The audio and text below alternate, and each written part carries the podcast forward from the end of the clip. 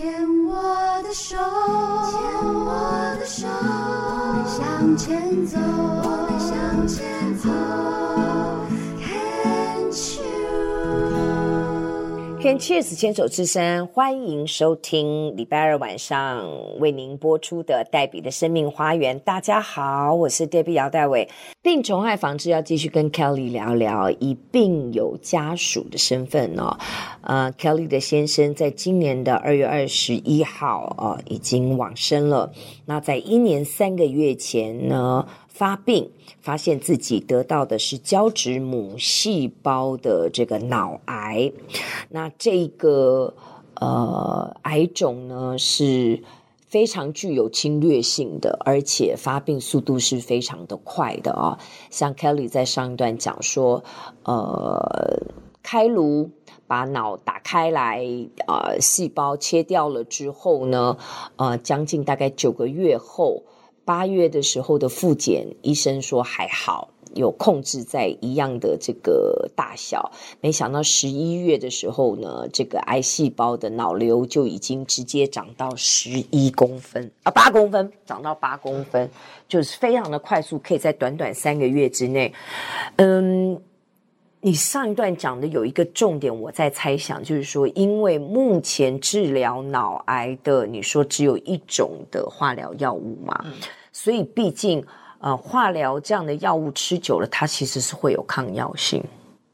那因为只有这一种，所以要再也没有别的可以换。嗯，所以如果。化疗药没效就改标靶治疗。嗯哼，有一种叫艾斯汀，也是只有一种艾斯廷。所以你们有用到艾斯汀吗？到十二月初有去打艾斯廷。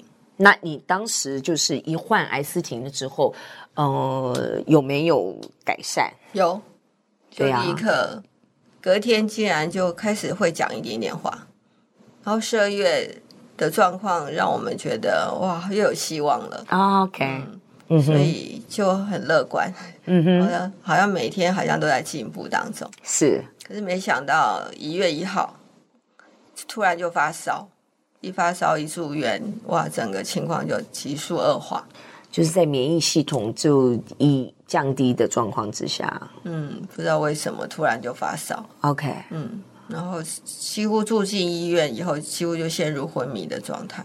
所以，Kelly，你提到先生这样的状况来讲的话，我就会有一个认知，就是其实癌症的治疗的方法，它真的都会有效，但是毕竟它可能还是有时间性。嗯，很容易就有抗药性出来。对，很容易抗药性出来，你换了一个马上就可以，但是能够维持多久是真的不知道。嗯，那先生到那个时候的状态，其实。他要再怎么样的一个心态上的调整，好像就会比较困难了。基本上是不太可能去调整心态了，对不对？就来不及啊，因为他，嗯、呃，本来十一月状况不好，就有一点轻微的昏迷。嗯，十二月初去打了标靶一号标靶药之后，好像头脑变清楚了。嗯，可是一月一号一发烧，哇，又整个又没有办法，就。就是，就是有点进入昏迷的状态了。从那个时候就有有在清醒过吗？就没有。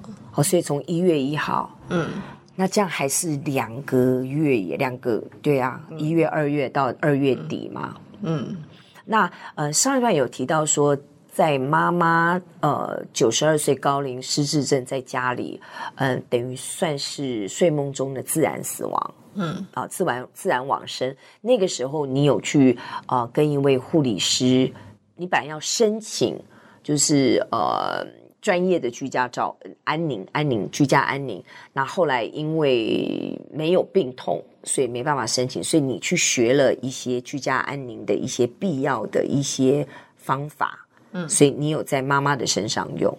嗯，那在先生这个部分呢？先生这个部分，因为住进医院了，所以就要完全听医生的是方方式去治疗。对，但是医生就是用传统的、哦、传统的治疗方式，就是你的身体状况还可以的状况，就继续打标靶。嗯，这样两个礼拜打一次，两个礼拜打一次。可是到最后，他原本申请六次的标靶治疗，然后到第六次的时候，我就跟医生讨论说，还有没有效？这样打下去有效吗？那那时候刚好又照了一个 MRI，嗯，他脑瘤又已经长到差不多十一公分。我刚刚讲十一公分，我真的不知不是我是谁，我不知道哪里来的，所以他最后是长到十一公分。OK，医生也明确的跟我讲说没有用了，打这个药没有用了，所以到第六次标宝就跟医生说，我们不要打了，我们要回家了。对，嗯。所以是在几月几号的时候？二月十号的时候。十号的时候回家，然后十一天。对。那在这段时间的居家安宁的照顾，你那他这样子就可以申请了啊？对，所以就有那个国泰医院有那个居家安宁的护理师，嗯，就会来家里帮忙，指导我们怎么照顾他的。可不可以多分享一点这个部分？护理师来到家里，呃，他会做什么样的动作？然后家属要去做什么样的动作呢？因为我知道，以医院的，呃，就是那个叫什么安宁，最后的就是安宁，他其实就是一直在打吗啡，对不对？嗯、就是让你比较很好的一个睡眠品质，让他吃一直是没有病痛的那种感觉。嗯对，所以这个问题就是十一月的时候照 MRI 发现已经长到八公分，嗯，那时候医生就说这个化疗药没用了，就是要该打标靶治疗的药，嗯、而且那时候他其实就跟我说要我有心理准备，嗯嗯嗯，那我就问医生说到最后是不是要去住安宁病房？对对对，安宁病房，因为我一般听到的就是到最后就是去住安宁病房。可是那医生医生他说，如果是他的话，他不要去住安宁病房，因为安宁病房就是什么事情都不做，而且他说脑癌的病人到最后就是昏迷，他其实他不会有痛，不会有那个打吗啡的需要哦。所以他他说，如果是他的话，他会选择居家安宁哦，对因为让他在他最熟悉、最舒服的家里。那个环境让他走完最后一段路是比较好的。这个好像也是给我们另外一种呃资讯哎。这样听起来，我的归纳重点就是说，如果是一般的癌种哦，因为癌中的时候还是会有很多的器官的疼痛啊或不舒服。嗯、如果是那样子的话，可能真的就是选择医院的安宁病房，嗯，然后让你减轻你的痛苦。病痛，然后这样子好好的，就是走完最后的一程，有有品质的、安宁的这样子往生。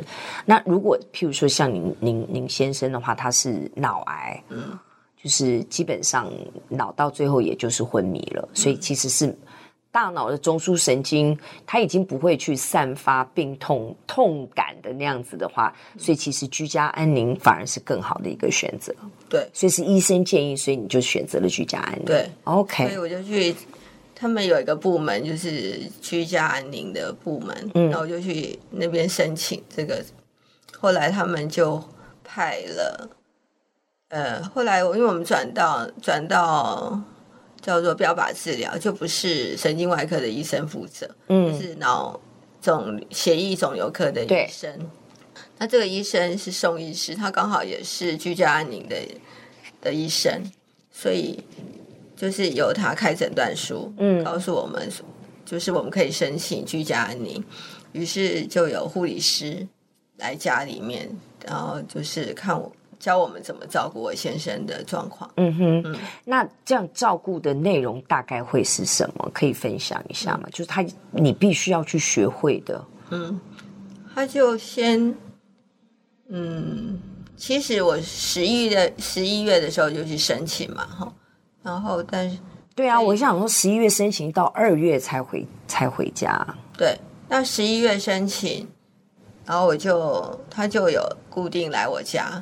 嗯嗯嗯，那那其实我先生其实没有特别的症状，他就是昏睡，就是每天就是昏睡。嗯哼，那其他他教导的就是，比如比如说就是防预防他呛到啊，嗯，或是或是那个，因为后来大小便失禁，他就是。教我们怎么样去护理他那个他那个大小，因为大小便失禁造成的一些呃过敏的现象。是，那其他的他的血压、呼吸啊，什么都还算正常，都是正常的，嗯，所以没有特别，就是只是到到后期的时候。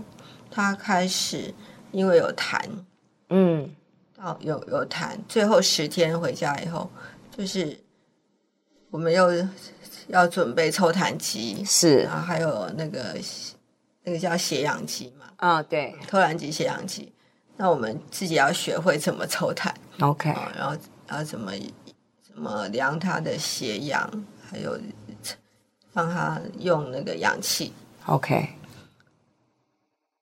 另外，另外他有告诉我说，最后，最后可能临终的时候会有什么样的症状出现？嗯哼，让我就密切注意他的身体的变化。嗯哼，嗯哼，所以他最后来的时候是二月二十号，是那时候他看我现在的状况，就跟我说，可能再过几个小时或者是一两天，他可能就要走了。哦。嗯然后他就跟我说，最后会出现什么状况？嗯哼，好，那是礼拜一，二月二十号是礼拜一的事。是，然后到隔天，隔天礼拜二的中午，那那些状状况就出现了。嗯哼，我就跟他有跟我加奶，所以我就用电用奶立刻跟他讲说，我先生现在已经出现什么状况了。嗯，然后就告我告诉我说要怎么处理。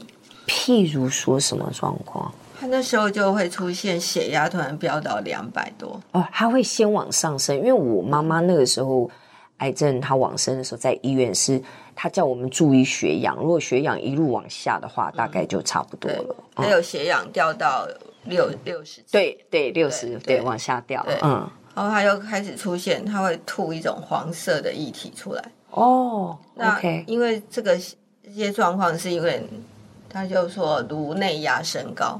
哦，因为他的那个大脑是这个，你现在讲的是是脑癌的部分会出现的状况。嗯、OK，哦，只有这些，他就教我要怎么样去清理他的那个吐出来那黄色的，是是是，然后就他也告诉我，大概可能就是可能几几个小时之内可能就会走了。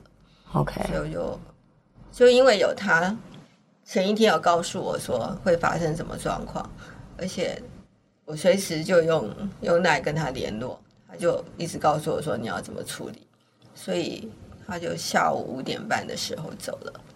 嗯、他爸爸，我们这段先聊到这里，嗯、好不好？嗯、我们先休息一下。